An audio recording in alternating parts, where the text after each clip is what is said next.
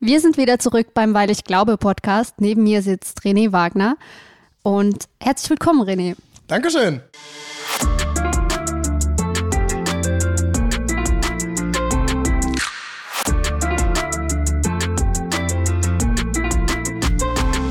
Hey René, wir, Hey. wir haben, haben ja jetzt schon so ein paar Minuten auf, auf den Sitzen gesessen und äh, gequatscht und ich dachte mir, das kann nur gut werden. Weil du, dann, dann, jetzt, jetzt, jetzt setzt du die Latte aber hoch. ja, das stimmt. äh, Ja, ich beginne mit viel Erwartung, aber Ja. ähm, weil du gerne redest, das ist toll. weil du gute Sachen redest.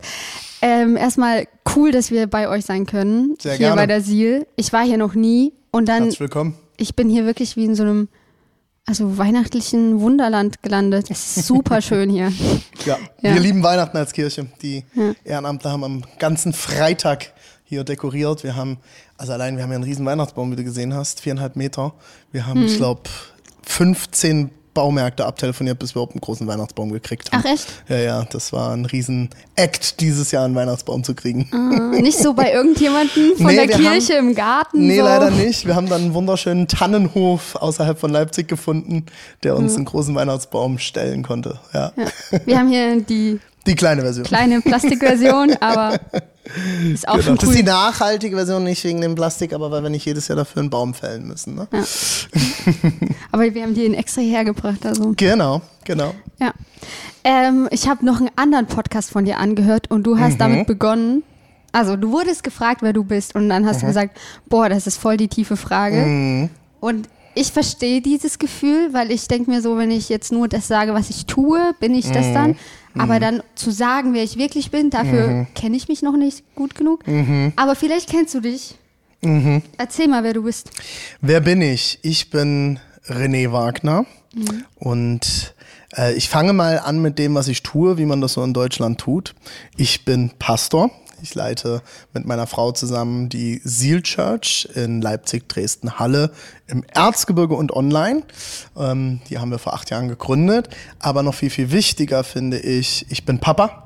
Ich habe drei Kinder hier auf der Erde, zwei schon im Himmel, und zwei Fehlgeburten. Das ist, kann man vielleicht auch irgendwann mal in einem Podcast verarbeiten. Ähm, aber ich sage das immer dazu, weil ich mich darauf freue, wenn wir irgendwann beim Herrn sind, dann werden wir fünf Kinder am Tisch sitzen haben und ich freue mich darauf, zwei Kinder kennenzulernen, die ich noch nicht kenne. Und ähm, ich bin verheiratet mit Deborah äh, seit zehn Jahren dieses Jahr und ähm, ich liebe das Leben, ich bin Genießer. Ich liebe Genuss, ich liebe Essen, ich liebe guten Wein, ich liebe, äh, ich liebe es, das Leben zu genießen. Ich liebe Sauna, ich bin leidenschaftlicher Saunagänger. Ähm, was kann man noch sagen? Wer bin ich? Ich, ich liebe es, mit Menschen unterwegs zu sein. Ich liebe es, mich in Menschen zu investieren. Ich würde sagen, ich bin ein Menschenfreund. Ähm, Das ist gut als Pastor. So. ja, sollte. Ja, ist aber auch nicht immer selbstverständlich. Ich kenne auch Pastoren, die sind mehr Bibelfreund als Menschenfreund. Hat auch seine Vorteile, sind auch gute Lehrer. Ähm, genau, ich. Und ich liebe es, mich in Menschen zu investieren. Ich glaube, das ist so einer meiner. Das, was ich sehr an meinem Job liebe, einmal ist zu predigen. Ähm, aber ich liebe es, extrem mit Menschen unterwegs zu sein und zu sehen, wie Menschen sich entwickeln. Und ich habe so ein bisschen ein Herz für, vielleicht darf man das sagen, so gestrandete Persönlichkeiten. Darf man das sagen? Ist das politisch korrekt? Ich weiß es nicht. Warum Leute, die, nicht? weiß ich nicht, so, darf man das über Leuten aussprechen, dass sie gestrandet sind? Ähm, Leute, die, sagen wir mal so, Leute, die durch sehr schwere Lebensphasen gegangen sind und die andere vielleicht schon aufgegeben haben und zu sagen, auf die habe ich richtig Bock. So, auch Leute, die Kanten haben und mich mit denen auseinanderzusetzen, habe ich richtig Spaß dran. So, dass man ein bisschen, wer ich bin, vielleicht erklärt das schon ein bisschen was. Cool, schön, danke. ähm, du denkst du selber, dass du auch mal ein Gestrandeter warst oder Ja. eher nicht so oder? Sehr. Auf Englisch sagt man ja die Outlaws, so die, sagt man das auf Deutsch, Außenseiter, ne? Ich würde jetzt nicht sagen, dass ich ein totaler Außenseiter war, aber ich war kein, meine Mutter würde vielleicht sagen, kein einfaches Kind.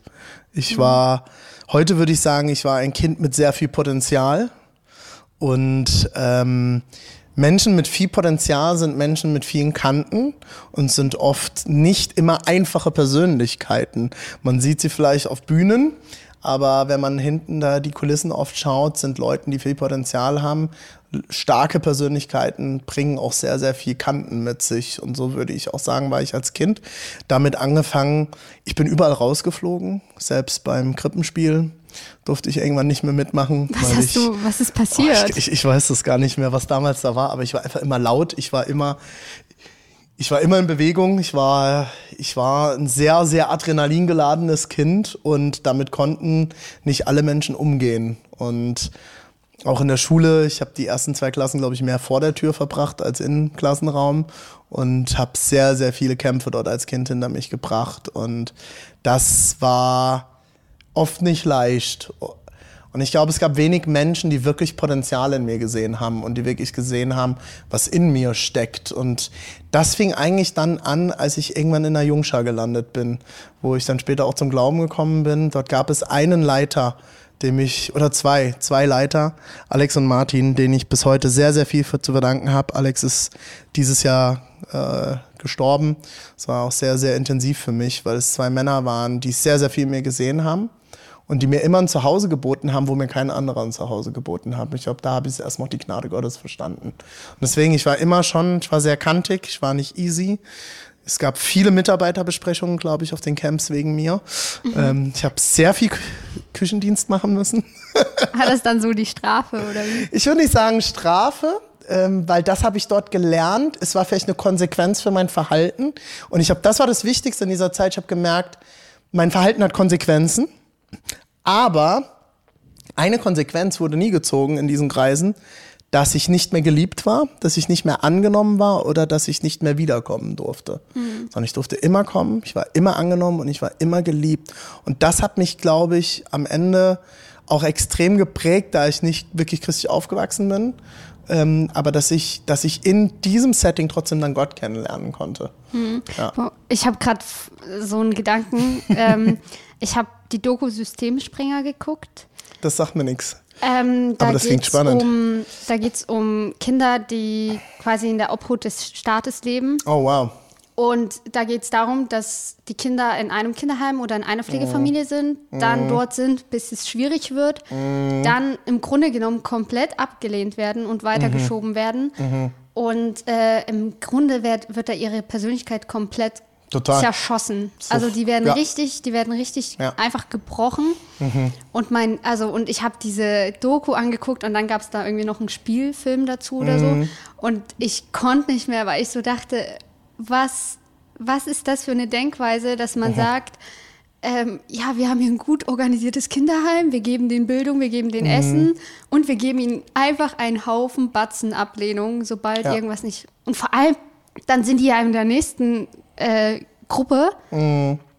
Und als ob die jetzt nicht die gleichen Auffälligkeiten haben ja. werden. Ja, ja. Das ist, ist definitiv ein Thema, was mich extrem beschäftigt. Ich bin als ADHS-Kind aufgewachsen, Aufmerksamkeitsdefizit-Hyperaktivitätssyndrom. Ich bin einer, eines der Kinder gewesen, die in den 90ern schon Ritalin bekommen hat und mhm. das über sehr viele Jahre. Und ich bin kein Fan davon, weil ich weil ich merke, ich glaube, was bei mir, was der größte Kampf in den letzten 15 Jahren für mich war. Ich bin jetzt 34, ich habe Ritalin mit neun Jahren bekommen, ich bin mit 19 ein zweites Mal so richtig zum Glauben gekommen und habe mich dann auch entschieden, in Dienst zu gehen und mhm. in Gemeinde zu arbeiten. Ich arbeite seit äh, über 15 Jahren in Gemeinde, in verschiedensten Kirchen. Und das, was mein größter Kampf in den letzten Jahren war, war es, diese Labels abzuschütteln. Ich bin zu laut, ich bin zu viel, ich bin mhm. zu stark, ich bin nicht angenommen, Leute finden mich doof, ähm, äh, ich, äh, ich bin zu präsent, ich bin zu wild, ich bin zu, was man nicht alles als ADHS-Kind so gesagt mhm. bekommt. Und ich, ich, ich glaube, was, und das geht ja genau in dieselbe Richtung, wenn du solche Kinder betrachtest, solche Geschichten betrachtest. Eine Sache, die mir auch in meiner Theologie oder auch in unserer Kirche, in meinen Predigten unglaublich wichtig ist. Ich glaube, jeder Mensch ist von Gott mit einer Idee geschaffen. Gott hat dich und mich geschaffen und sich dabei was gedacht. Und alles Mögliche, was in unserem Leben passiert, versucht uns abzuhalten, diese Person zu sein und in mhm. diese, diese Persönlichkeit, in dieses Bild Gottes hineinzuwachsen. Und mein Ziel und mein Wunsch ist, dass in dem Dienst in unserer Kirche, in dem, was wir tun, Menschen wieder zurückkommen in dieses Potenzial, das Gott für sie hatte. Und der Feind, wenn man das mal so sagen kann, hat alles getan in meinem Leben. So viele Menschen, die Mist über mir ausgesprochen haben, die mich gelabelt haben, die mich klein gehalten. Ein Medikament, das mich über Jahre betäubt hat. Ich war betäubt. Alle Kreativität war weg, als ich mit 19 das Medikament absetzen musste, weil es mir die Krankenkasse nicht mehr finanziert hat. Auch eine sehr, sehr spannende Kiste. Ähm, habe ich das Medikament abgesessen und auf einmal wurde ich kreativ.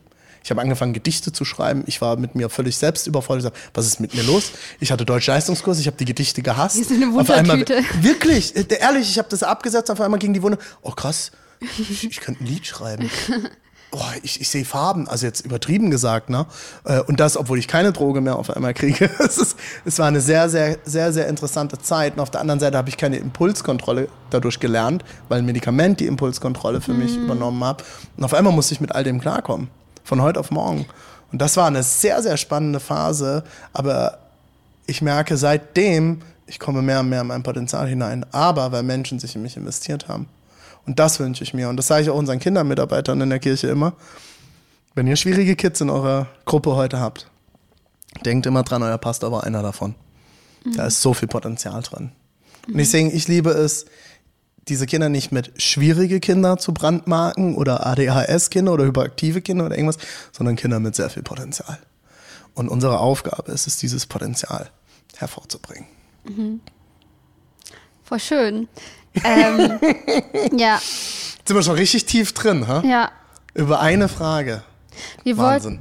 Ähm, ich glaube auch, dass ich glaube, der Bogen ist jetzt gar nicht so schwer auch zu spannen. Nee. Wir wollten ja auch über Verantwortung reden. Ja. Und wie hat sich denn das Thema dann entwickelt? Also wir können auch gerne mit 19 anfangen. Mhm. So dieses Verantwortung für sich selber, geistige Tja. Verantwortung. Ich glaube, das, ich glaube, das ist ja das, was viele junge Menschen gerade in diesem Alter zwischen 18 und 24, je nachdem, wann man zu Hause auszieht. Gut, manche schaffen den Sprung ja nie, aber äh, für mich, ich bin mit 18 dann zu Hause ausgezogen, habe ein Praktikum gemacht, nee, 19 war ich, bin ich ausgezogen, habe ein Praktikum gemacht in einer Gemeinde für ein Jahr und habe in der Phase überlegt, wie geht's weiter und dann war ich komplett auf mich selbst gestellt. Ne? Auf einmal bist du ausgezogen, der Kühlschrank zu Hause ist nicht mehr voll. Ähm, niemand kümmert sich mehr, niemand kümmert sich mehr um dich. Ne? Auf einmal merkst du, ach so, der Kühlschrank, der Inhalt des Kühlschranks kostet Geld. Und in den Phasen hat man ja noch nicht so viel Geld. Ne? Und ähm, das ist ja so ein Verantwortungsteil, ne? das, der auf einmal auf dem Tisch liegt. Ne? Das andere ist, ich bin ich bin komplett mit allem für mich verantwortlich und ich habe gemerkt, auch so sehr, glaube ich, wie noch nie zuvor in dieser Phase, ähm, ich muss Verantwortung für mein Verhalten zu 100 Prozent übernehmen, weil ich habe angefangen, Jugendarbeit zu leiten. Ich habe angefangen, eine Kinder, ähm, einen Kinderdienst aufzubauen in der Zeit. Ich habe einen Kindergottesdienst in der Gemeinde aufgebaut. Ich habe ein Technikteam geleitet. Auf einmal war ich verantwortlich für sehr viele Menschen. Mhm. Und meine Handlungen, meine Worte ziehen sehr viel Konsequenzen nach sich. Und ich war sehr wild in der Zeit. Ich war auch nicht immer respektvoll. Und ich, also das kann man jetzt vielleicht hier so heute sagen, ich habe im ersten Jahr habe ich zwei Teams komplett verheizt. Also zweimal komplette Teams auswechseln müssen, weil Leute keinen Bock mehr hatten, mit mir zu arbeiten. Mhm. Und dann war ich natürlich der erste Moment als Mensch ist so, ja, die Blöden und alle anderen sind doof. Und ich hatte aber damals sehr weise Pastoren, die mich gecoacht haben und mir geholfen haben zu verstehen, was mein Problem da drin war. Ja, da ist ja auch viel zusammengekommen. Du bist mit 19 ja erst mhm. irgendwie so, also hast dich erst bekehrt, was genau. also nochmal neu, was frisch im Glauben. Mhm. Und deine Persönlichkeitsentwicklung mhm. hat da erst begonnen, wie ich verstehe. Und dann leitest ja. du auch noch. Ja, also da ist viel ja, zusammengekommen. Ja, es kam sehr viel zusammen und ich bewundere meine Pastoren auch oft dafür, dass sie diesen verrückten Weg mit mir so gegangen sind. Aber ich glaube, es war sehr wichtig für mich, ähm, weil ich auch ein Typ bin, ich liebe es, Verantwortung zu übernehmen. Mhm. Ich bin der älteste von drei Geschwistern. Ich bin aufgewachsen mit einer Mutter, ähm, die psychisch sehr gekämpft hat durch meine gesamte Kindheit. Ich war es immer gewöhnt, auch Verantwortung zu übernehmen. Und wenn man als Mensch, der es gewöhnt ist, Verantwortung zu übernehmen, gar keine Verantwortung übernehmen darf, ist auch schwer, ja. weil das, das, das hat man ja auch gelernt. Man liebt es ja auch auf eine gewisse Art und Weise. Vielleicht definiert man sich auch darüber. Ich habe mich, glaube ich, auch viel damals darüber definiert definiert. Ähm, aber das war wichtig für mich, Verantwortung tragen zu dürfen. Aber ich hatte viel zu lernen. Ich muss, also angefangen mit Impulskontrolle. Dadurch, dass ich dieses Medikament über Jahre genommen habe, hat das meine Impulskontrolle übernommen. Impulse wurden einfach abgeschnitten durch ein Medikament. Mhm. Und als ich, das fängt ja damit an, wenn ich in einem, in einem Team-Meeting bin und es wird gerade mal prekär. Es wird ein bisschen rau, vielleicht schwierig, es gibt eine Diskussion und ich fühle mir auf den Chips, ich fühle mich äh, mir auf den Chips getreten. Äh, wie gehe ich damit um? Das habe ich nicht gelernt, weil ich Medikamente bekommen habe, die das abgestellt haben.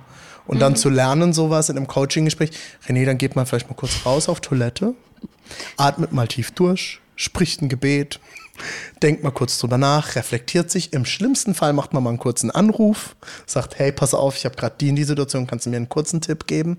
Ich sage ich meinen ganzen Leuten heute, wie viele Anrufe ich manchmal kriege zwischen Türen. Hey, kannst du mir kurz einen Tipp geben? Ich habe hier gerade ein schwieriges Seelsorgegespräch. Ist mir lieber, als wenn es direkt schief geht. Und äh, da habe ich viel lernen müssen in dieser Phase, verantwortungsvoll mit mir selbst, mit meinen Emotionen, mit meinen Gedanken und mit meinen Handlungen umzugehen. Hm. Ja, ich glaube auch, man wächst auch extrem erst, wenn man was zu tun hat oder wo oh, die Handlungen auch Konsequenzen haben. Mhm. Ähm, ja. Würde ich 100% unterschreiben. Das ist auch einer der Gründe, warum ich ein großer Fan von dualen Ausbildungsprinzipien bin. Also auch gerade im pastoralen Dienst. Ich kenne sehr, sehr viele Pastoren, die sehr gut theologisch ausgebildet wurden, aber denen oft Skills fehlen, mit Menschen umzugehen. Und das ist etwas, das lernst du nicht in der Theorie. Mhm. Mensch, mit Menschen Leben zu teilen, mit Menschen, äh, Menschen zu leiten, mit Menschen unterwegs zu sein, Teammeetings. Da kannst du ganz viele tolle Bücher gelesen haben und die sind wichtig. Bildung ist wichtig. Bin ein großer Fan davon. Aber am Ende lernst du es in der Praxis und indem du mit Menschen unterwegs bist und auch Fehler machst. Und dann aber Leute hast, die dir hoffentlich helfen, diese Dinge zu reflektieren.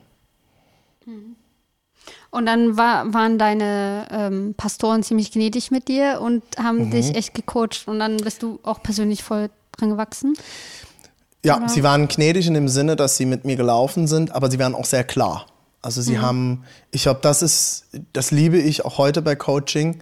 Ich hatte letztens eine Situation, hat mich ein junger Mann, ein äh, Fußballer, der in Leipzig Fußball gespielt hat, äh, jetzt nicht bei RB, aber in einer anderen Mannschaft ähm, und hauptberuflich Fußballer ist, hat mich angerufen. Ich habe den ein Jahr nicht gesehen und habe mich um Rat gefragt. Und ich habe ihm sehr, sehr klaren Rat gegeben, meine Gedanken sehr klar geteilt. Und dann habe ich am Ende, auch noch auf Englisch, das war sehr herausfordernd. Sagen wir, Herz teilen auf einer anderen Sprache ist ja noch schwerer. Und dann am Ende sagt er, wow, krass, René, das war eine sehr, sehr klare Antwort. Und dann habe ich gesagt, ja, I'm sorry, tut mir leid, wenn das zu viel war für dich. Ich sagte, nein, nein, nein, genau deswegen habe ich dich angerufen, weil ich wusste, ähm, wenn ich dich anrufe, werde ich eine klare Antwort bekommen und du wirst mir nicht Honig um den Mund schmieren. Mhm. Und, ähm, und ich glaube, das ist was, was ich auch in dieser Phase gelernt habe. Verantwortung zu übernehmen bedeutet es auch manchmal sehr klar zu sein und dem, den Dingen wirklich ins Auge zu schauen und ähm, Liebe, also Verantwortung hat ja auch mit Liebe zu tun, dass ich Menschen liebe, deswegen übernehme ich Verantwortung für sie. Aber lieben ist ja nicht nur, oh, es ist immer alles super und oh, komm her und wein dich aus. Der Teil ist wichtig. Mhm. Das mache ich auch mit meinen Kindern. Das ist wichtig, wenn es schmerzhaft ist, wenn es schwierig ist, komm her. Du darfst bei mir an der Schulter weinen. Aber dann lass uns auch anschauen, wie können wir Dinge anders machen? Wie kann ich jetzt Verantwortung dafür übernehmen? Was sind vielleicht Dinge, die ich in meinem Leben ändern möchte? Was sind Dinge, die ich angehen möchte? Was sind Dinge, die ich lernen darf? Ähm, und das, da waren meine Pastoren sehr, sehr gut damals. Sie waren gnädig. Sie haben mir auch den Rücken freigehalten, wo andere schon gesagt haben, oh, wen habt ihr denn da jetzt angestellt? Ähm, aber sie waren auch sehr, sehr klar mit mir. Sehr klar. Und gesagt haben, René, das sind Dinge, da müssen wir ran. Das, das, wir helfen dir dabei, dass du lernst, Verantwortung für deine Emotionen zu übernehmen, Impulskontrolle zu lernen, etc. Aber du musst es lernen. Also hast du das dann auch ähm, im Nachhinein gemacht? Bist du dann zu den Leuten gegangen, hast dich entschuldigt? Äh, so? Total. Ja. Also ich glaube, ähm, äh, könnt ihr gerne Leute in meinem Team fragen. Ich würde behaupten, dass ich mich sehr gut entschuldigen kann. Hm. Äh, und das ist etwas, was ich auch gelernt habe. Ich, ich sage zu allen Leuten in unserem Team das auch immer, du darfst alle Fehler machen. Aber ich wünsche mir eine Sache, sei ehrlich und entschuldige dich, wenn du einen Fehler gemacht hast. Und das ist auch ein Wert, den wir in unserer Familie sehr hoch halten. Als Eltern machen wir Fehler, aber wir entschuldigen uns auch bei unseren Kindern. Sagen, hey, boah, heute, ich glaube, heute war ich nicht der beste Papa. Ich habe hab vielleicht bin ich irgendwo zu laut geworden oder ich war genervt oder ich war müde, was ja als Eltern mal vorkommen soll. Ähm, das tut mir leid. Oder wir fragen mhm. manchmal unsere Kinder auch, hey, es war heute ein krasser, anstrengender Tag, gibt es irgendwas, wofür ich mich entschuldigen muss? Und ich sage mal, das ist das eine, entschuldigen, ehrlich sein und das andere ist dann aber auch Verantwortung zu übernehmen und an Dingen zu arbeiten, auch weiterzukommen und äh, Dinge zu verändern. Also wenn ich mich jeden Tag entschuldige für denselben Fehler, wird meine Frau halt irgendwann auch sagen, ja, sorry, Junge, also jetzt wird es halt irgendwann Zeit, dass du doch noch was veränderst. Ja, no? ja schon Dann so. wird man auch nicht mehr ernst genommen. Es ist ja eigentlich auch schon, also die Worte sind ja auch also ein wichtiger Teil der Entschuldigung, aber Sehr. wenn du mit deinen Taten dich entschuldigst, ist es mm. ja noch, noch, noch, noch stärker oder noch ja. bekräftigender. Ja. Mm. Aber cool eigentlich. Also du bist ein Mensch, du hast gesagt, auch Verantwortung hat viel mit Liebe zu tun, mhm. Liebe zu den Menschen. Mhm. Ähm, war das bei dir wirklich so, schon von Anfang an, dass du so eine grundsätzliche Haltung hattest, die so liebevoll war und du dachtest, ich will was Gutes tun? Oder hat, ist das manchmal in die Richtung gekippt und manchmal in die, also mehr so, ich definiere mich drüber oder ich liebe die Menschen? Ach, am Ende ist es ja immer ein bisschen eine Mischung, ne? Ich, ich, ich weiß nicht, liebevoll und Liebe sind ja auch nochmal zwei unterschiedliche Dinge. Ich glaube, man kann lieben, aber trotzdem noch nicht liebevoll sein. Das äh. musste ich zum Beispiel auch lernen. Ich war, glaube ich, nicht immer liebevoll. Ähm, aber ich würde sagen, ich, ich habe schon immer Menschen geliebt. Das mhm. ist schon, ich, ich, ich, liebe Menschen, ich bin ein People-Typ. Das war schon immer so. Auch heute, wie viele Leute um mich herum sind und auch unser Leben ist voll von Menschen, so voll, dass unsere Kinder aufgehört haben, sich manchmal Namen zu merken. Sagt er, ich glaube, das ist so unterbewusst bei dem passiert, dass sie sagen, boah, warum soll ich mir den Namen merken? Nicht so sitzt noch mal jemand anderes hier. Ähm, das, also ich, ich bin schon immer jemand, ich habe auch diesen Job habe ich gewählt, weil ich gesagt habe, ich, ich will Menschen lieben. Und ich will, dass Menschen Gottes Liebe erleben. Ich will, dass Menschen mehr von ihrem Leben erleben und das Potenzial in sich entdecken, das Gott in sie hineingelegt hat. Und ich glaube, das war auch eine der härtesten Sachen zu spüren, dass das ein ganz schöner Weg ist. Ich hab, weiß noch, ich habe nach einem Jahr habe ich bei meiner Pastorin damals gesessen unter Tränen und habe gesagt, ich wollte doch einfach nur Menschen lieben und jetzt ist das alles so schwer und so kompliziert. Mhm. Und ähm, da muss ich doch noch so viel lernen. Das war für mich, da war ich kurz vorm Auf Ausstieg nach einem Jahr ich gemerkt habe, will ich das wirklich? Will ich wirklich Wann ja. war das so in deinem Leben? Naja, da war ich so um die 20. Ich habe ich hab mit 19 habe ich ein Jahr Praktikum in der Gemeinde gemacht mhm. und dann fiel die Entscheidung, werde ich jetzt eine Ausbildung machen zum Pastor und parallel per Fernstudium Theologie studieren oder mache ich doch was komplett anderes? Und das war so ein Treffen, das sehr essentiell für mich war, wo ich dort in einem Coaching, Seelsorgegespräch saß und sagte, ich weiß gar nicht mehr, ob ich das machen will, weil es ist echt anstrengend und ich muss ganz schön an mir arbeiten und das ist schon, puh, Menschen lieben ist schwerer, als ich gedacht habe. Boah, krass. Was, was ist in, in einem Kopf drin, wenn man mit 19 Pastor werden will? Also, was denkt man sich da? Und irgendwie ist es ja auch so ein ähm, Beruf oder so eine Aufgabe, die mit viel. Hm. Also man muss sich das ja auch trauen, das zu wollen irgendwie, ne? Wenn du das sagst, denken die so, du? So ging es mir damals auch. Ich, viel, alle haben gedacht, du, was willst du Pastor werden? Ähm, ich, ich hatte mit 18 ein Erlebnis auf einem ganz, ganz grausigen Jugendgottesdienst. Ich erinnere mich auch an nichts außer mein Erlebnis mit Gott, ähm, das irgendwie möglich war, warum auch immer. Also es war wirklich ein ganz komischer Warte, ich komme jetzt, was war so Ich, ich war 18, es war ein ganz, der war scary, der Jugendgottesdienst. Es war eine ganz komische Begebenheit. Der Ort war komisch, die Räume waren komisch, die Musik war komisch, der Prediger war alt und langweilig. Aber irgendwie hatte ich eine Begegnung mit Gott und ich habe mich irgendwann, ich kam aus einer sehr, sehr heißen Zeit. Ähm, ich hatte einen Abschluss, einen Anschluss verloren in die Jugendarbeit und habe eigentlich nur noch Party gemacht, nur noch und ich bin gar nicht gegen Party, ich finde Partys was Tolles. Aber ich habe nur noch gesoffen und gekifft und war eigentlich, eigentlich mit Gott nicht mehr viel am Hut gehabt. Und ich wusste immer, Gott ist da, dafür hatte ich ihn zu viel erlebt gehabt. Aber ich hatte keinen Bock mehr auf Gott. Warum lässt Gott so viel Leid zu? Warum lässt Gott Leid in meiner Familie zu? Alles. Ich war sehr am Kämpfen, sehr am Kämpfen. Und ein alter Freund hat mich auf den Jugendgottesdienst geschleppt und dort habe ich mich irgendwann auf den Knien wiedergefunden Und ich wusste, entweder ich werde jetzt ganze Sache mit Gott machen. Und das hat für mich aber, warum auch immer, weil das für mich nie ein Thema war, ganz tief bedeutet, ich werde für ihn arbeiten mhm. oder nicht. Mein Problem war, alle Pastoren, die ich kannte, waren schlipstragende Snobs. Und damit konnte ich ja gar nichts. Ihr seht mich ja heute, ich, das war damals, ich war zwar damals nicht tätowiert oder sowas, aber ich wollte schon immer ein Tattoo. Ich hatte schon immer Ohrringe, Schmuck geliebt und war immer schon kantig. Ich sag, so kannst du kein Pastor werden? Missionar werden war jetzt auch nicht so ganz meine Berufung, hatte ich das Gefühl. Ich hasse Campen. Wie soll ich dann im Busch leben? Also das war ja so die Vorstellung damals von Missionar, ne? Als 18-jähriger Kerl. Ähm, und dann habe ich eine junge Gemeindegründung kennengelernt bei mir in der Heimat. Mit einem jungen Pastoren-Ehepaar, damals so alt wie ich heute, glaube ich. Du kommst aus dem Schwabenland, oder? Nein, meine Frau Nicht? kommt aus dem Schwabenland. Ich komme aus Rheinland-Pfalz, vom Hunsrück. Ah ja, weil du klingst auch nicht so schwäbisch. Nee, nee, nee, ich bin gar nicht schwäbisch. Ich habe ah, eher, manche Leute vermuten was Hessisches, aber es ist nicht Hessisch, es ist Rheinland-Pfalz. Ich komme von ah. der schönen Seite vom Rhein. Das ist mit der Kampf zwischen Hessen okay. und Rheinland-Pfalz. Gut, dann haben wir das geklärt. aber du hast vorher wahrscheinlich ja. in, dort gelebt dann. Wo?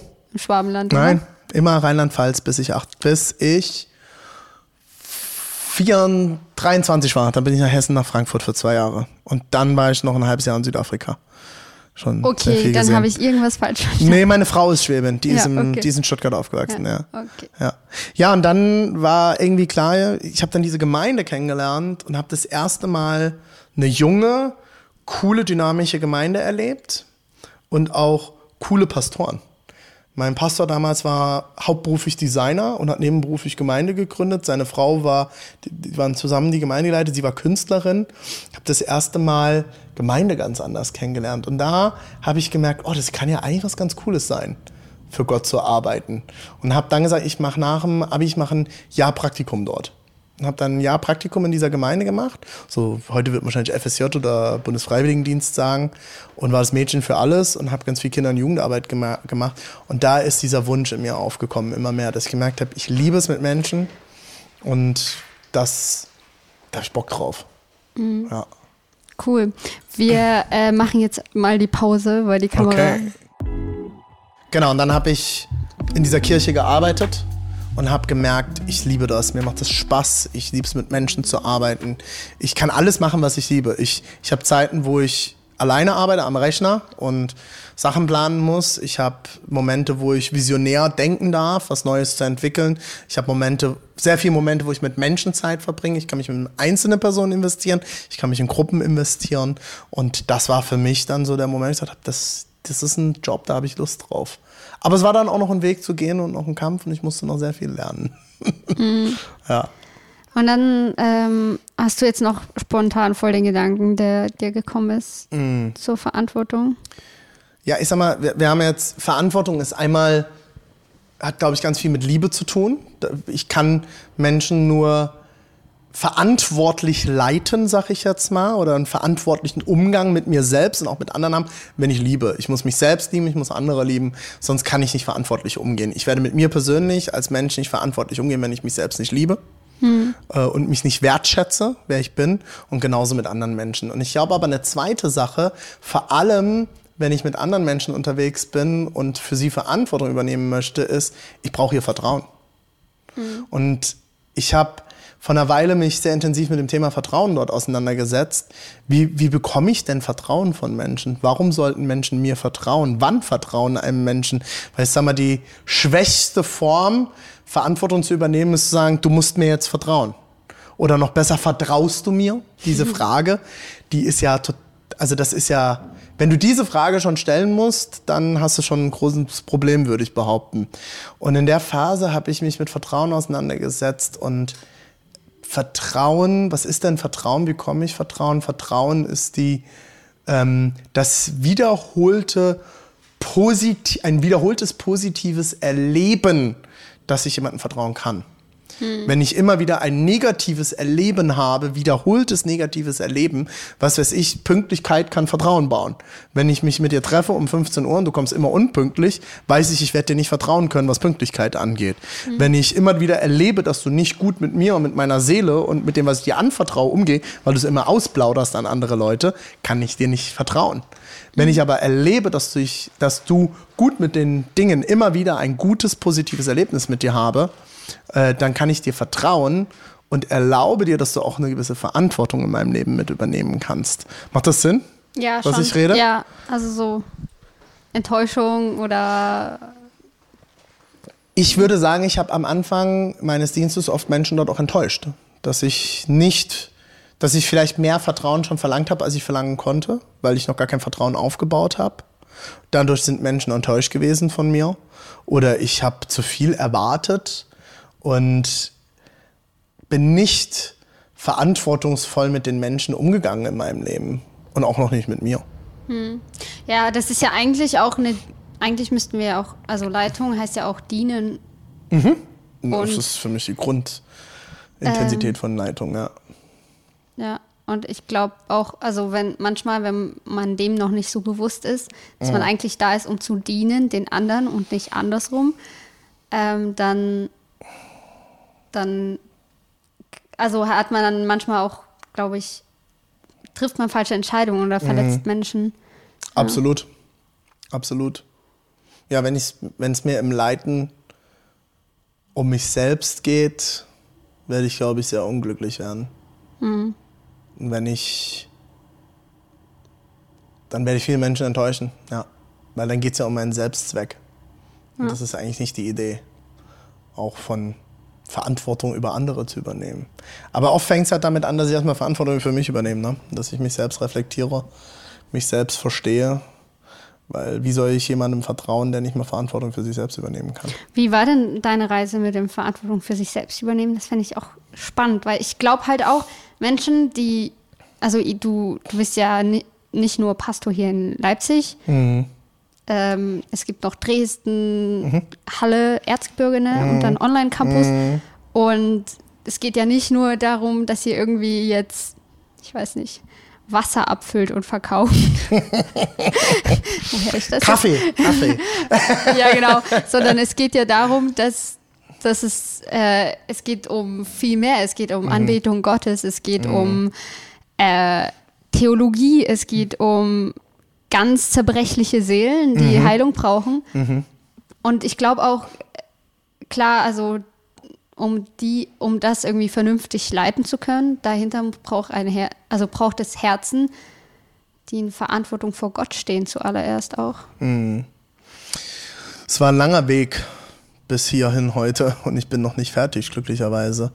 Ähm, das ist zum Beispiel was, was total wichtig ist. Ich, ich gehe nicht voran als Pastor, sondern ich würde mich eher als eine Person einer großen Gruppe empfinden, die immer mal einen Wegweiser hochwirft und sagt, lass uns in die Richtung vielleicht gehen. Da könnten wir hingehen. Warum? Weil ich noch nicht fertig bin. Ich bin ich, wenn ich auf die Bühne gehe, verstehe ich mich nicht als der Chef und der Boss und ich muss denen jetzt sagen, wie sie ihr Leben zu leben haben und ich habe schon alle Erkenntnis, sondern ich sage immer, ich stehe auf der Bühne, weil ich die größte Klappe gekriegt habe von Gott. So ein bisschen das Petrus-Prinzip. Petrus wurde irgendwie ja auch zum Sprecher der Jünger, habe ich immer mal wieder das Gefühl, wenn ich die Evangelien lese. Aber er war auch der mit der größten Klappe. Er hat auch viel Falsches gesagt. Ja, genau. Und das ist genauso. Und der Weg ist über sehr viele Kanten und Ecken gelaufen. Unter anderem hatte ich mit 25 einen Burnout, weil ich mich zu viel über das definiert habe, was ich tue, weil ich nicht verantwortlich mit mir umgegangen bin, weil ich mehr auf Menschen gehört habe als auf Gott und das Gefühl hatte, ich muss mich verbiegen und ich muss als, um Pastor zu sein, muss ich jemand sein und ich darf nicht ich sein weil ich, ich habe schon mal gesagt, ich bin halt ein kantiger, verrückter Kerl und passt natürlich jetzt erstmal nicht so ins Pastorenbild und das hat auch einigen Leuten immer nicht gepasst und das mussten sie mir auch immer kundtun. Ähm, und dann habe ich angefangen, mich zu verbiegen und zu versuchen, in dieses Bild zu passen. Ähm, und musste lernen, da Verantwortung für mich und meine Seele zu übernehmen. Zuerst mal herausfinden, wer bin ich denn? Deswegen diese Frage ist so eine tiefe Frage, so eine schwierige Frage. Wer bin ich denn? Hm. Ich bin nicht René der Pastor. Ich bin auch nicht nur René der Papa. Ich bin aber René der laute Kerl. Hm. Und das ist okay. Ja, wie, wie, wie begann dann deine Reise, dass du an dir gearbeitet hast oder? Also begonnen, deswegen hatte ich gerade eben bei diesen 18, 19 Jahren angefangen. Begonnen hat es zum Beispiel damit, dass meine Pastoren sich jede Woche, einer von beiden hat sich eine Stunde von mir, mit mir Zeit genommen. Mit mhm. mir Dinge zu reflektieren, mit mir Dinge durchzudenken. Wo komme ich her? Was ist meine Familiengeschichte? Was hat mich geformt? Wer bin ich? Und auch, ich sag mal, Wachstum wird nicht ohne Täler passieren. Also diese Burnout-Erfahrung, und ich war, ich war damals auch in Therapie, ich habe Therapiestunden genommen, ich habe ne, ich habe da sehr, sehr hart an Sachen gearbeitet und ähm, Dinge an, mir, mir, mir meine Seele angeschaut. Ähm, Thomas Merton, ein alter katholischer Mystiker, nennt es das Todestal der Seele. Und mhm. für mich waren das, das, ich kenne dieses Gefühl sehr gut, aber das waren für mich die wichtigsten Zeiten meines Lebens, weil ich dort in die Tiefe der Seele hineingeschaut habe und mir angeschaut habe, was ist los? Wer bin ich denn? Warum Warum verletzt es mich, wenn Menschen so mit mir umgehen? Was macht das mit mir? Wie würde ich denn gern anders reagieren? Wie kann man anders reagieren? Dass ich dann Menschen in meinem Leben hatte, dass es für mich einer der größten Werte ist. Ich will Menschen haben, die mein Leben sprechen dürfen. Wer sind diese Leute, die mein Leben sprechen dürfen, die, denen ich vertraue, hm. und die mir helfen, verantwortlich mit mir umzugehen, wo ich fragen kann, hey, wie gehst denn du damit um? Hm. Wie machst du das, Erika? Wenn dich jemand verletzt, du bist unter fünf, sechs Leuten, du leitest dieses Meeting und irgendjemand sagt was und du bist verletzt, wie gehst du damit jetzt um? Und ich einfach mal zuhören kann, wie machen das andere Leute? Und dann kopieren, aber dann auch meinen eigenen Weg zu finden. Und ich glaube, das ist so die letzten Jahre passiert, dass ich auch, seitdem wir diese Gemeinde gegründet haben, vor acht Jahren, dass ich auch meinen eigenen Stil finden durfte mhm. und mein eigenes, so machen wir das und das ist okay. Genau, ihr, ihr wart ja mal Teil der ICF am Anfang mhm. und dann ähm, wurde dir wahrscheinlich auch und äh, dir und Deborah auch so ein bisschen wahrscheinlich geistliche Verantwortung abgenommen, weil du ja dann am Ende nicht ähm, der Letzte warst, der, der so gesagt hat, das ist die Theologie, und mhm. dann war ja der Schritt ähm, in die Eigenverantwortlichkeit als mhm. Kirche, als Kirche in Ostdeutschland. Mhm. Ähm, wie war das für euch? Also wir haben ja eigenständig gestartet. Mhm. Wir haben komplett selbstständig gestartet, ohne einen Dachverband oder irgendetwas. Ähm, das, dadurch war uns, waren wir eh immer schon sehr frei auch äh, gewesen. Ähm, mhm waren aber immer in Coaching-Prozessen, immer mit Leuten unterwegs, Gemeindeberater, Leute, die dort reinsprechen durften, das war uns immer wichtig. Und dann eine Gemeindebewegung, die uns halt mitgecoacht hat, war das ICF-Movement. Und äh, genau, dann waren wir auch Teil vom ICF-Movement. Und ich glaube, das ICF wirkt nach außen immer enger, als es innen ist. Ähm, mhm. Im ICF hat man als Pastor trotzdem sehr, sehr viel Eigenverantwortung, sehr, sehr viel Freiheit. Die Gemeinden sind trotzdem alle eigenständig, sind eigenständige Organisationen. Ähm, und das ICF-Movement definiert sich auch nicht über eine Theologie. Das ist auch ganz wichtig. Das ist eine, ein Beziehungsnetzwerk ganz stark und ähm, identifiziert sich über eine Beziehungsidentität gemeinsam. Und, ähm, und trotzdem würde ich so zustimmen, in der Phase hatten wir natürlich sehr, sehr ähm, enge Begleitung und am Ende waren wir trotzdem ICF und wenn wir jetzt Mist gebaut hätten, wäre das nicht nur auf uns zurückgefallen, sondern auch aufs ICF. Und äh, genau, aber wir haben dann auf dem Weg festgestellt, Deborah und ich, wir sind sehr, sehr starke Pioniere hm. und äh, Gott hat uns, glaube ich, gerufen, auch unser Ding machen zu können und unsere Church Kirchenidentität aufzubauen und ähm, und dafür auch Verantwortung zu übernehmen in Zusammenarbeit mit vielen anderen Leuten. Auch wir sind ICF bis heute freundschaftlich verbunden und ähm, genau, und das war aber auch ein Schritt zu sagen, wir übernehmen alleine die Verantwortung für dieses Haus. Ja. Was ich mich auch frage, wo, wann weiß man, dass es einem zusteht, also jetzt nicht unbedingt jetzt auf die mhm. Kirche bezogen, sondern wann weiß man, dass es einem zusteht, so äh, Pionier zu sein und wann wäre das so angemessen für die eigene, für den eigenen mm. Persönlichkeitsstandpunkt gerade mm. noch irgendwie ähm, irgendwo noch ein bisschen Mitläufer zu sein. Das finde ich halt auch spannend. Weil ich bin auch eine Person, die übelst gerne Verantwortung ja. übernimmt. Und manchmal habe ich so das Gefühl, ähm, ich, ich muss, also in mir ist manchmal so viel Drive, sowas Neues zu machen mhm. oder sowas umzuschmeißen, zu verändern, aufzuwühlen. Also es läuft mhm. meistens sehr gut. Ich bin jetzt nicht so, bei mir ist nicht immer Drama um mich. Aber ja. ich meine ja nur, ähm, dass ich mir denke, wie machen das, also ja, jetzt rede ich wahrscheinlich auch mit dem Falschen, aber wie machen das so andere? Woher weiß mhm. man, wann was angemessen ist irgendwie? Ich finde es eine total wichtige Frage, ähm, also eine sehr, sehr wichtige Frage. Ähm ich glaube, das Erste ist, Pionier ist man oder nicht. Hm. Pionier kann man, glaube ich, nicht lernen und wird man nicht. Das Pioniere tragen etwas wie jede andere Begabung auch. Also wenn man jetzt sagt, das eine sind Pioniere, andere sind Verwalter, das wird man nicht. Ne? Das ist, das liegt in einem drin und das ist genau das, was du selber gerade sagst, was du spürst. Da ist so ein, ein Drang. Ich will was Neues machen. Ich will, ja. wenn ich auch drüber nachdenke, mich hat mir jemand gefragt, René, in welcher Zeit hättest du am liebsten gelebt? Und ich habe da lange drüber nachgedacht und ich komme immer wieder zu einer Zeit zurück. Das ist diese Zeit, wo neue Länder entdeckt wurden, die, äh, wo Amerika entdeckt wurde, Indien entdeckt wurde. So dieses, dieser Moment, wenn du mit einem Schiff, ich stelle mir das mal vor, wir haben in Südafrika gelebt, Cape Town entdeckst. Mhm. Und du kommst in Kapstadt an, an dieser Küste. Du siehst den Tafelberg, wir haben da oben drauf gestanden. Ich werde, wenn da, auf diesem Schiff wäre ich gern gewesen. Und das als so, zu sehen und zu überlegen, was können wir hier machen? Was Neues. Ich, wenn, ich, wenn ich irgendwas tun könnte und alles wär, würde keine Rolle spielen, ich würde gerne eine, eine komplette Stadt mal ganz neu denken und gründen. da, da, und dann merke ich sofort, mein Herz blüht auf. Alles sprüht in mir. Ich, ich, ich liebe es, Dinge auszuprobieren. Ich liebe es, mein, ich, ich will der Erste sein, der was Neues ausprobiert. Was, was, was noch nie jemand gemacht hat. Das ist ja eine mhm. Utopie bei der Menschheitsgeschichte, die wir haben. Aber mhm. da, so das. Es gibt nichts Neues unter Ja, Sonne. leider nicht, aber vielleicht was Frisches.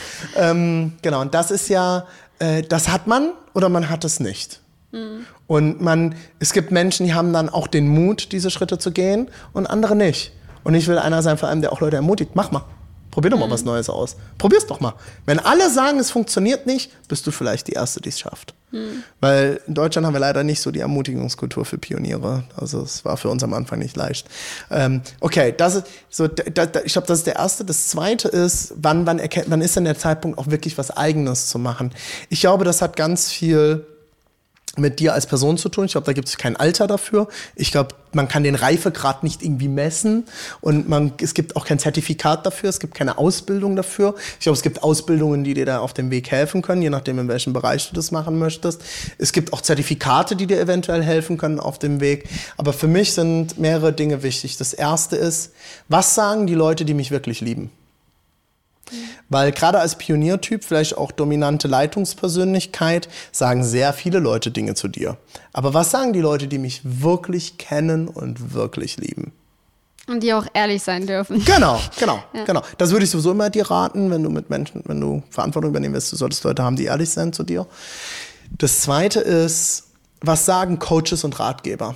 Wenn du ein Pionier bist, würde ich immer sagen, und auch wenn du zuschaust jetzt, und du bist ein Pioniertyp, du brauchst Coaches und Ratgeber. Die Bibel ist mhm. so klar da drin, in den Sprüchen lesen wir es immer wieder. Ein ja. weiser Mann hat viele Ratgeber. Und ich habe. Ähm, und er hört auch noch drauf. Ja, genau, das ist besser, sonst äh, baust du das Haus auf Sand. Ähm, genau, da, wer sind Menschen, die in dein Leben wirklich hineinsprechen dürfen? Das sind einmal Freunde, Familie vielleicht, aber auch wirklich Ratgeber, Leute, die, die dir vorausgegangen sind. Und vielleicht das letzte ist, bist du bereit zu lernen und auch lernen, Lernstrecken gegangen? Wo sind Leute, zu denen du vielleicht aufschaust und die du dann ansprichst und sagst, kann ich von dir lernen? Du hast vorhin erzählt, wie du Johannes Hartl auf dem Parkplatz angesprochen hast. Den, ja, ich wollte von ihm lernen. bekannten äh, äh, Interview, das hier schon passiert ist. Und ich darf jetzt auch hier sitzen, das ist ja der Wahnsinn. Ähm, sowas, das ist für Pioniere. Wenn du von jemandem was lernen willst, sprech ja. die Leute an. Ja. Und das vielleicht äh, ich glaube, es gibt wenige Leute, die es hassen, wenn du kommst und sagst, ich will von dir lernen. Mhm. Die meisten Menschen lieben es. Also wenn sogar Johannes Hartl zusagt. ja, aber ja. Das, der, der, der, es brauchen Menschen, die dort mutig sind ja. und sagen, kann ich von dir lernen. Ich habe zu Hause nie wirklich gelernt, wie gehe ich mit Geld um, wie mache ich ein privates Budget oder irgendwas. Und ich habe irgendwann gesagt, ich will das lernen. Wenn ich jetzt auch heirate, Familie führe, ich will mit Geld umgehen können. Also habe ich gesagt, wer in meiner Gemeinde kann mit Geld umgehen. Und wir hatten einen Person, der ist so ein Self-Made-Millionär gewesen, der ist sehr einfach aufgewachsen und hat sehr, sehr viel Geld verdient. Ich, der scheint irgendwas richtig gemacht zu haben. Ich will von dem lernen. Und ich habe den angesprochen nach dem Gottesdienst, bin gegangen und gesagt, kannst du mir beibringen, mit Geld umzugehen? Ich will, dass du mir das beibringst. Ich gesagt, sofort, wann treffen wir uns? Da habe ich gesagt, sag mir einen Termin, du, be, ich will deine Zeit ehren. Wir haben uns zwei Stunden zusammengesetzt, er hat sich mit mir hingesetzt, ein persönliches Budget aufgesetzt. Wir haben uns zwei, dreimal getroffen und vieles, das ist jetzt über 13 Jahre her, vieles von dem, was ich heute, wie ich unsere privaten Finanzen mit meiner Frau verwalte, habe ich von ihm gelernt. Und das, ich glaube, das ist, ist, du musst lernen, sei bereit zu lernen. Und wenn du dann im Gespräch mit Coaches und Ratgebern und Freunden und am besten mit deinem Gott ja. herausfindest, jetzt könnte ein Zeitpunkt sein und du kriegst ein grünes Licht von mehreren Stellen, dann do it. Dann sei mutig. Ja, und dann ist es ja auch noch, du gehst ja Glaubensschritte, also allgemein also als Christen glauben wir allgemein im Glauben und Glaubensschritte mhm. in allen möglichen Bereichen, aber jetzt auf die Kirche bezogen ist es ja nochmal so krasser vielleicht nochmal, ähm, dass man so denkt, Gott, was ist deine Vision für die Stadt, für die Region, für die Leute? Ich würde mal gerne wissen, was ist so deine Beziehung zu Gott? Wie, wie findest du heraus, wo Gott sagt, ja, das ist deine Verantwortung, oder oh. vertraue mir einfach ein bisschen in diesem Punkt naiv, ich werde dich mhm. versorgen, gib da die Kontrolle ab? Das ist auch eine große Mischung. Ne? Also ich sag mal, das eine ist natürlich meine persönliche Zeit mit Gott. Ne? Dass mhm. ich, ich brauche Zeit mit Gott. Das, ich habe ganz am Anfang gesagt, ich bin leidenschaftlicher Laut, äh, Saunagänger. Mhm. Das ist meine wichtigste Zeit mit Gott. Ich bin, oh, spannend. ich bin Mitglied in einem Fitnessstudio hier in Leipzig und ich bin ganz ehrlich, ich bin immer der, oder nicht immer, aber oft der, der ins Fitnessstudio geht, um in die Sauna zu gehen. Weil es ist einfach günstiger, als jedes Mal für 30 Euro mir ein Saunaticket zu holen. Ja. Und es, ich gehe ein bis zweimal pro Woche, nehme ich mir ein bis zwei Stunden Zeit, wo ich in die Sauna gehe. Und ich will da mit niemand anderem hingehen. Ich will da mit niemandem reden. Deswegen nehme ich mir meistens Zeiten, wo ich weiß, da ist es auch leer. Ich ähm, gehe dann früh morgens zum Beispiel. Und ich äh, ich nehme mein Handy nicht mit in die Sauna. Ich habe einfach Zeit für mich. Mhm. Und dort stelle ich mir verschiedenste Fragen, mir ganz persönlich. Wie geht es mir eigentlich wirklich? Bin ich ehrlich zu mir selbst? Bin ich ehrlich zu den Menschen um mir, mich herum? Ähm, was beschäftigt mich gerade? Was belastet mich? Gibt es was, worüber ich mit jemandem reden möchte? Ähm, also ganz viel einfach Selbstreflexion und Zeit mit Gott. Und dort bete ich. Dort sitze ich in der Sauna und ich bete, ich denke nach, ich reflektiere, ich meditiere und äh, meditiere auch mal über Bibelverse. Ich nehme auch mal ein Buch mit und lese was, beschäftige mich mit Dingen. Und ich würde sagen, 70 Prozent von dem, was wir heute tun, ist in diesen Zeiten geboren worden. Mhm.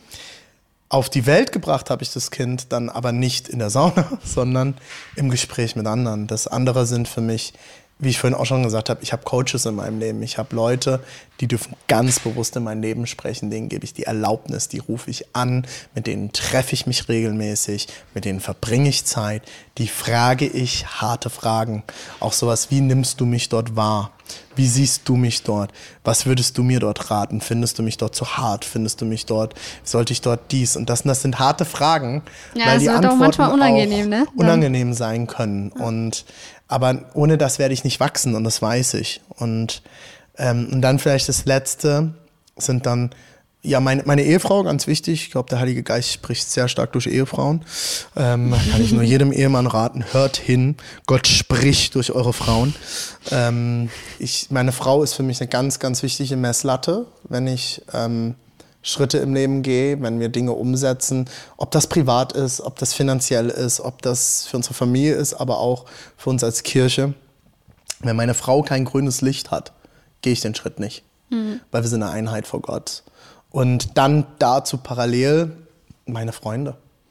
Ich brauche Freunde in meinem Leben, mit denen ich, die nicht meine Berater sind, sondern meine Freunde und mit denen ich persönlich unterwegs bin und von denen ich genauso, ich brauche, Gott redet durch sein Wort, Gott redet im Gebet, Gott redet durch Menschen. Und manchmal sind vielleicht auch Predigten oder Bücher. Ähm, aber ich würde sagen, das sind so die Dinge. Ich bin jetzt nicht so der Typ, der sich zurückzieht und drei Stunden am Stück irgendwo betend sitzt. Das ist dann vielleicht noch meine Saunazeit am ehesten. Ähm, aber ich habe viele Wege. Also für mich müssen viele Dinge zusammenkommen, damit ich ein Go habe und sage, that's it. Hm. That's it. Das ist nicht, ich habe einfach nur hier so ein Gefühl. Ich bin ja. ein starker Gefühlsmensch. Ich habe auch manchmal ein Gefühl nach dem Essen oder vor dem Essen und äh, Gefühle gibt es viele. Ähm, das ist ein Teil davon. Ich brauche dann Bestätigung von Menschen um mich herum. Ich brauche Bestätigung von Beratern, von Freunden, von meiner Ehefrau, im Gebet, im Wort Gottes, bis ich auch krasse Dinge gehe. Aber dann gehe ich all in. Mhm. Und das und war. Dann, und dann glaubst du dem auch. Also dann triffst du so eine Entscheidung und ja, gehst. Das ist trotzdem im Weg. Es ist immer ein Weg. Also mhm. zum Beispiel, bevor wir hier nach Leipzig gegangen sind, hatten wir einen ganz, ganz klaren Ruf und das ist durch andere Menschen bestätigt worden, durch Gebet bestätigt worden. Wir sollen nach Leipzig gehen. Und es gab mehrere Momente, wo ich schon dachte, pff, will ich noch in Leipzig sein? Puh, es ist gerade sehr schwer, es ist hart. Covid, die ganze Church-Zeit während Covid. Hart. Aber ich wusste, ich soll hier sein, weil Gott uns das gegeben hat. Und dann ist das ein Ring. Dann ist es mhm. ein Ring auch mal. Und dann schimpfe ich und schrei Gott auch mal an. Ich glaube, ein wichtiger Satz, den ich in meinem Burnout gelernt habe, ist, Gott hat mir irgendwann gesagt, nee, ich halte dich aus. Mhm. Ich halte dich aus. Wenn dich keiner mehr aushält, ich halte dich aus. Das war extrem wichtig für mich. Und in diesen schweren Zeiten zu wissen, ich kann mit allem mehr zu Gott kommen, ich kann meinen ganzen Ärger abladen und dann ringe ich. Und dann ringe ich mit Leuten und dann habe ich Leute, die mich ermutigen. Und ist es nicht immer, pff, es läuft easy, ne? nur weil ich jetzt eine Zusage Gottes habe. Das ist ein Kampf auch immer wieder, ja. Mhm. Ja, ich, ich habe auch mal von jemandem so sagen hören, dass Gott auch ein Gott der Klarheit ist. Also mhm. er will uns nicht verwirren mhm. und mhm. Red Light, Green Light und ja. ähm, und heute mal Orange. Ja. ja. Sondern er, also wenn es von Gott kommt, dann ist es auch irgendwie stimmig und dann mhm. passt es auch mit, mit, mhm. mit dem eigenen Herz mhm. irgendwie zusammen und absolut. Also nicht mit dem eigenen Herz, aber mit so diesem, worüber das Herz vielleicht zerbricht oder mit der Leidenschaft auch. Ja. Ich hatte letztens genau dazu eine Diskussion mit jemandem, inwieweit treffe ich als Leiter Entscheidungen und inwieweit mache ich das mit dem Team. Mhm. Und ich bin eine riesen, also alle Entscheidungen, die wir als Kirche treffen, treffen wir immer im Team. Also ich habe ein Leitungsteam, Ältestenrat, wie man das auch immer nennen möchte. Jede Entscheidung wird in diesem Team getroffen. Und wir ringen so lange, bis wir Einheit haben. Und mhm. da hatte ich mit jemandem Diskussion, der gesagt ah ja, aber was ist, wenn Gott dir was ganz klar sagt? Da ich gesagt, dann habe ich so viel Glauben, dass Gott das auch meinem Team sagen wird. Hm. Warum sollte er nur zu mir reden? Er wird auch zu meinem Team reden. Und er wird meinem Team das genauso aufs Herz legen. Und wir ringen. Wir ringen so lange, bis wir Einheit haben. Und wenn wir zu dem Punkt kommen, nein, wir tun es jetzt nicht, obwohl Gott zu mir angeblich gesprochen hat, dann werden wir es nicht tun. Hm. Ist ja auch ein bisschen ähm, die, der, ein verantwortlicher Umgang mit seiner eigenen Unzulänglichkeit, mm. weil man sich dann ja auch absichert. So. Ja, das, das ist ja am Ende auch Teamfähigkeit, ne? dass ich verstehe. Ich liebe dieses Wort, so witzig, dass du das sagst, das ist ein Wort, das ich ganz viel und gerne verwende, ist Unzulänglichkeit. Meine eigene Unzulänglichkeit schafft Raum für die Gaben von anderen, sage ich immer. Das ist so ein mhm. Satz, den präge ich seit Jahren in unserer Gemeinde. Meine eigene Unzulänglichkeit schafft Raum für die Gaben von anderen. Weil dort, wo ich es nicht hinkriege, hat jemand anderes die Gabe dafür. Und wenn ich das erkenne und annehme und verstehe, ich kann nicht alles, ich muss nicht alles hinkriegen, ich brauche diese Ergänzung, das ist auch ein verantwortlicher Umgang mit mir und mit dem, was mir anvertraut wurde von Gott, wie jetzt diese Gemeinde. Ich kann nicht alles, ich kann sehr viele Dinge, überhaupt nicht. Ich bin in sehr vielen Dingen nicht gut. Ich bin in ein paar Dingen gut, aber in ganz, ganz vielen Dingen nicht. Aber ich habe ganz viele Leute, die in ganz vielen Dingen gut sind. Und zusammen können wir in Einheit laufen. Und wir haben ja so in christlichen Kreisen, wir mögen ja dieses Wort Ergänzung sehr gerne. Ergänzung macht nicht immer Spaß. Ergänzung ist herausfordernd. Ergänzung ist manchmal ein Kampf, weil dafür muss ich erstmal annehmen und erkennen, ich krieg's nicht hin. Und das ist okay. Und du bist anders wie ich. Komm doch an meine Seite und ergänze hier. Wir sind hier nicht einer Meinung, weil du anders denkst, weil du anders bist, aber zusammen können wir laufen. Mhm. Cool, wir machen jetzt nochmal eine Pause, weil, weil, die Kamera wieder. Ähm, ja, ich kann die Breaks echt nicht gut anmoderieren. Es tut mir leid, Menschen. Wir sind zurück und ähm, ich wollte, ich will von dir noch einen Tipp abstauben. Hast mm. mir gerade geraten, ich soll Menschen fragen, die weiter sind. Ähm, das weiß ich nicht, ob ich weiter bin, aber. Du hast irgendwie, kurz vor dem Podcast hast du gesagt, dass die, unsere Generation oft sich vor Verantwortung drückt und so. Mm. Wie würdest du ähm, sagen, was sind gute Schritte? Was ist vielleicht auch das richtige Mindset, dass man ein Leben lebt, das man in die Hand nimmt und dass mm. man gestaltet? Darf ich noch einen Satz dazu sagen? Sonst steht das so ein bisschen im Raum mit diesem, dass ich das so denke. Ich glaube, darf ich? Ja, klar, ich, ich, ich warte. ähm, ich, ich erlebe das immer mehr, dass junge Leute es sehr, sehr schwer fällt, Verantwortung zu übernehmen. Für sich selbst, aber auch für andere. Und ich glaube, ein Grund ist dafür, dass äh, vielen sehr, sehr viel Verantwortung mittlerweile abgenommen wird. Ob von Eltern, ob von mhm. Systemen, ob von Lehrern, ob von wem auch immer. Und die Generationen vor uns, wenn ich meine Großvatergeneration mir anschaue, die mussten Verantwortung übernehmen, sonst gab es nichts auf dem, zu essen. Wenn mhm. die Kinder, und ich sage nicht, dass das richtig ist, ne? Und dass ich dahin zurück will, auf gar keinen Fall. Aber wenn die Kinder mit acht Jahren nicht auf dem Feld mitgeholfen haben, gab es nichts zu essen. Ne? Und man hat sehr schnell und früh gelernt, Verantwortung zu übernehmen für Tiere äh, auf dem Bauernhof etc. Ne? Und das ist, vieles wird, wird uns da heute abgenommen. Ich glaube aber nur, dass wenn wir Verantwortung übernehmen für uns und für andere, werden wir in einer gesunden und schönen Welt leben können. Weil das, was ich ganz oft beobachte heute, ist, Menschen sind sehr, sehr bei sich. Und es geht ganz viel um Me-Time, Me-Time, Me-Time.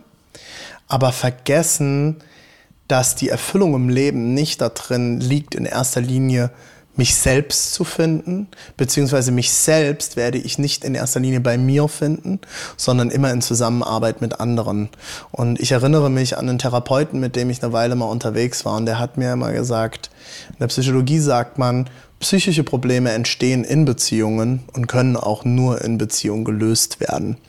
Und das ist Therapiestunden zu nehmen ist gut, aber am Ende wirst du lernen, Dinge anders zu machen und in deinem Leben zu ändern in der Praxis und nicht in einer Therapiestunde. So, und das wäre jetzt vielleicht das zum Schluss. Ähm, ich glaube, es fängt damit an zu verstehen, es geht nicht um mich in erster Linie auf diesem Planeten. Und ich bin wichtig, ich bin ein Schlüssel hier. Gott, mhm. ich lebe nicht ohne Grund in dieser Zeit.